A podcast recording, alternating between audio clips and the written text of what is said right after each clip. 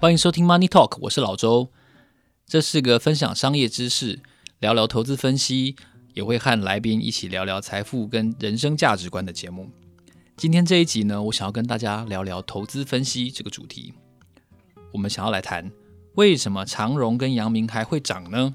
航海王之乱还会持续下去吗？长荣的最大对手说订单真的很满，接下来也是。长荣跟杨明这个话题哦，其实之前我们都没有聊到，因为我觉得，我个人觉得这是一个无稽之谈，因为他好像以前都是供过于求啊，那那那到底在涨什么？其实我根本看不，我真的看不懂，看不懂的东西我也不好意思讲，因为我怕讲不清楚。然后直到有一天。我的一个朋友在路上遇到我，他坚持要我在中钢跟长荣之间两支选一支推荐给他。我说这么久没见了，你只有要问我股票而已嘛？然后他就说，你就告诉我你到底觉得可以买哪一只。然后我就跟他说，其实我两只我都觉得没有很好诶。然后他可能觉得得不到他想要的答案吧。然后后来这个对话就结束了。那前几天我忍不住我就赖他，我就说，诶，后来到底怎样？然后他就说他那天讲完话就自己去买了长荣，然后就套牢了。那现在长荣从最高好像四十六块吧，然后跌到三十二，很多人都套住了。我们在这个很多的文章都看到，这个航海王之乱已经发生相当大的灾情，有人买长荣，有人买万海，有人买阳明。那现在套住了怎么办呢？都过完年了，然后会不会变盘呢？接下来年报要出了，然后再隔一两个月。第一季财报又要出了，会不会疫情缓解啊？那会不会突然间就不需要这么多货柜了？我跟大家解释一下，这整件事情到底是传奇的行情背后发生了哪些的事情？其实从一八年到二零年，基本上我觉得传产股是非常安静的。其实我不瞒大家说，我手上还有的部位，就是在转投资 ETF 以前我买的的部位几乎都没有动啊。我会觉得我我那个。看盘系统打开，我会以为我在二零一九年，你知道吗？所以我打那个脚本什么，我会 我以为我在二零一九年，我的股票都在二零一九年的行情啊！我的天哪，这台积电涨到六七三，跟我完全没有关系。然后连电涨四倍，我也我也有超级无感的。所以有传产股的投资人真的觉得，就是你会进入那个孙悟空精神时光屋，你就完全没有任何的动作，然后好像好像全世界外面都都发生很多事这样，然后你出来才发现，哇，怎么股票涨这么高？那的确是这样子的，因为二零二零年。本来航运股它的闲置的运力，也就是说，它那些空置没有没有跑行程的船，加上那艘船可以承载多少重量或者多少货柜，闲置的运力本来这一年是持续的增加的。可是就是因为发生了疫情，在疫情之后，武汉封城了，然后当几个月后中国的国内疫情大致上趋缓了之后，在那几个月的空窗期间，中国的工厂大面积的停工，导致全世界欧美的企业在他们自己的当地的库存已经全部卖光，加上二零二零年下半年一开始，马上就要准备年底的耶诞旺季，所以订单疯狂的涌入中国的工厂，然后呢，世界各地几乎每个地方能调动的空货柜全部都被赶着调回中国的港口准备出货，这就是航海王之乱的历史背景。可是你要知道哦。货柜回到了中国港口，也要有足够的人力跟物流系统支持，才能够顺利的出货。那有没有足够的人力跟物流系统？答案当然是没有。为什么？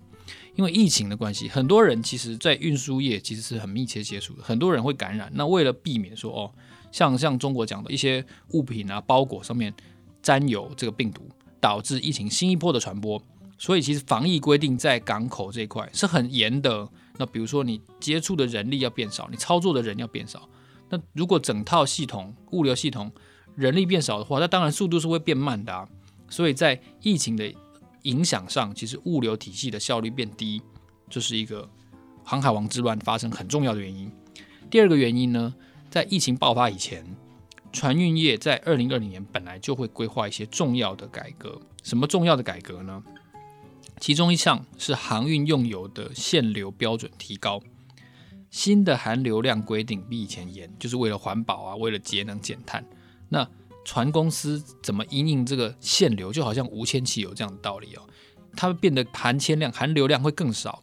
那船公司、船运商他要怎么因应这个环保法规的变革？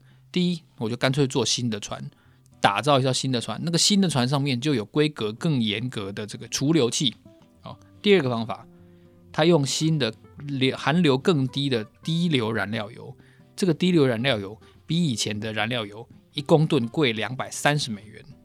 那第三个方法，他干脆也帮旧船加一颗除硫器。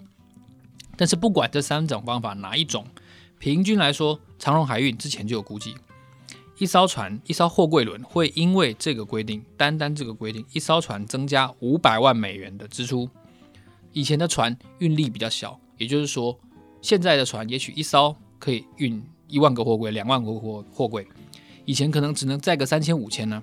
那你一艘船又要花五百万美金装这个东西，它根本不划算啊！所以以前那些老旧的船会需要慢慢的淘汰，所以当时就已经估计说，二零二零年的船的供给哦可能会比较少。那接下来呢，又怕发生了疫情，所以远因加上近音一次爆发，然后加上耶诞节这个催单的效果，很快我们看到一些非常夸张的数字。那些做货运承揽的业者都说，做这行四十多年，从来没有看过，哎，已经付钱了的柜竟然被拉下来。他说，哎，因为有有人出更高价，或者说你要保证这个订单，这个柜要能够出发的话，每一柜要加一千美元。我的天哪，这个他大家都从来没有听过的事情，所以货柜航运报价也是在上涨。那这件事情呢，其实不是只有长荣、阳明跟万海受惠而已。全世界三大海运联盟合计大概占百分之八十的市占率。那所有的市场里面，马士基的 M A E R S K Mask 马士基航运其实它是市占率最高单一的厂商，它也是长荣以前张荣发总裁还在的时候的史上最大的对手。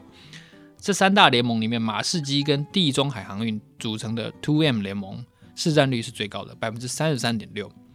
那长荣所在的这个 Ocean Alliance 哦，它市占是少一点，二十八点四。那第三名的这个阳明海运是属于这个第三名的联盟，叫 The Alliance。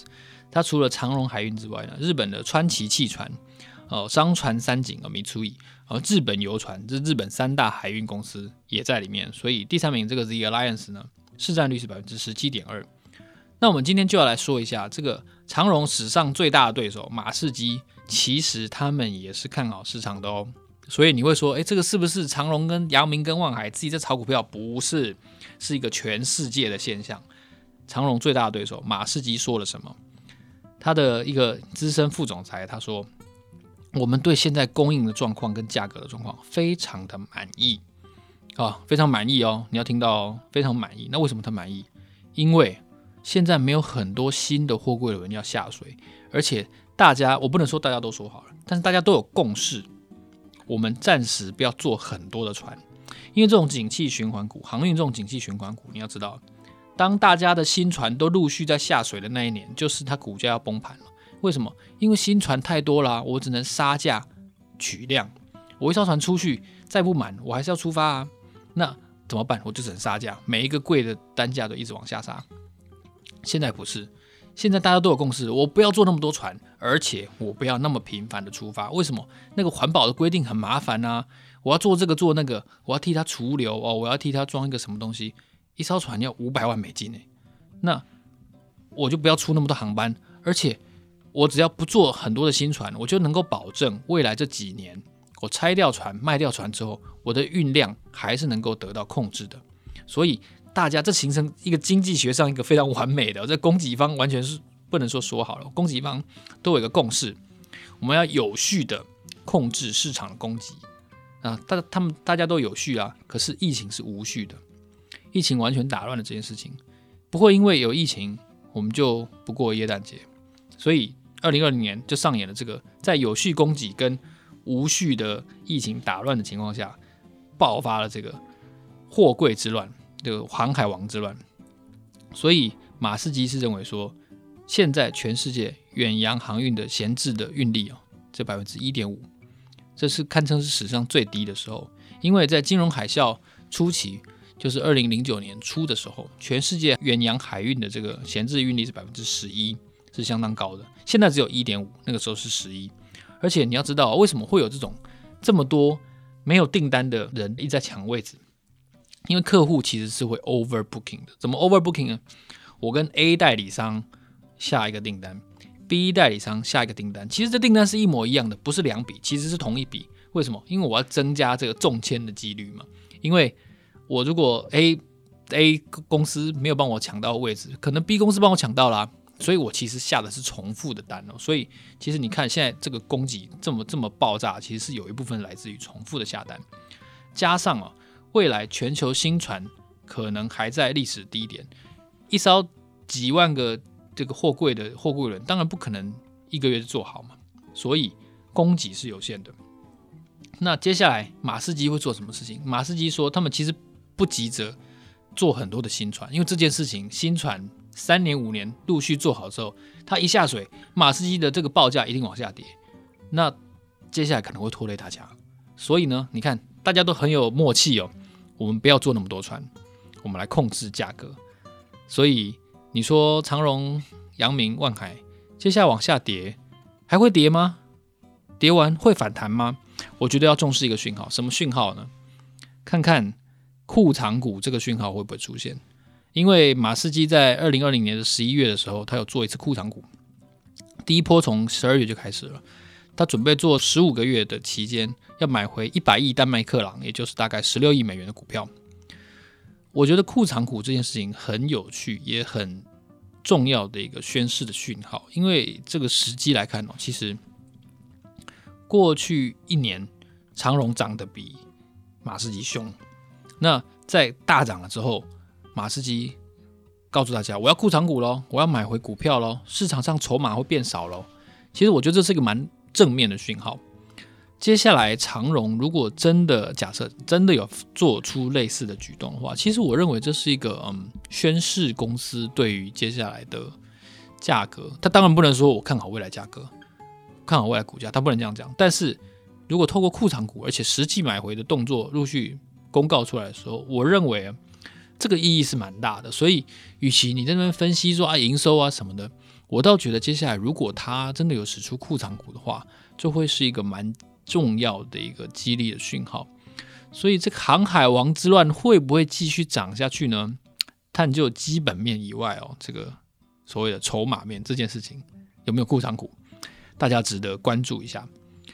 如果你喜欢这一集，我们探讨航海王之乱，从长荣、阳明会不会涨，然后我用马士基航运的一个观点来给大家介绍的话，欢迎你在 Apple Podcast 上面给我们留言，告诉我你想要听到什么样的商业趋势跟财经的分析。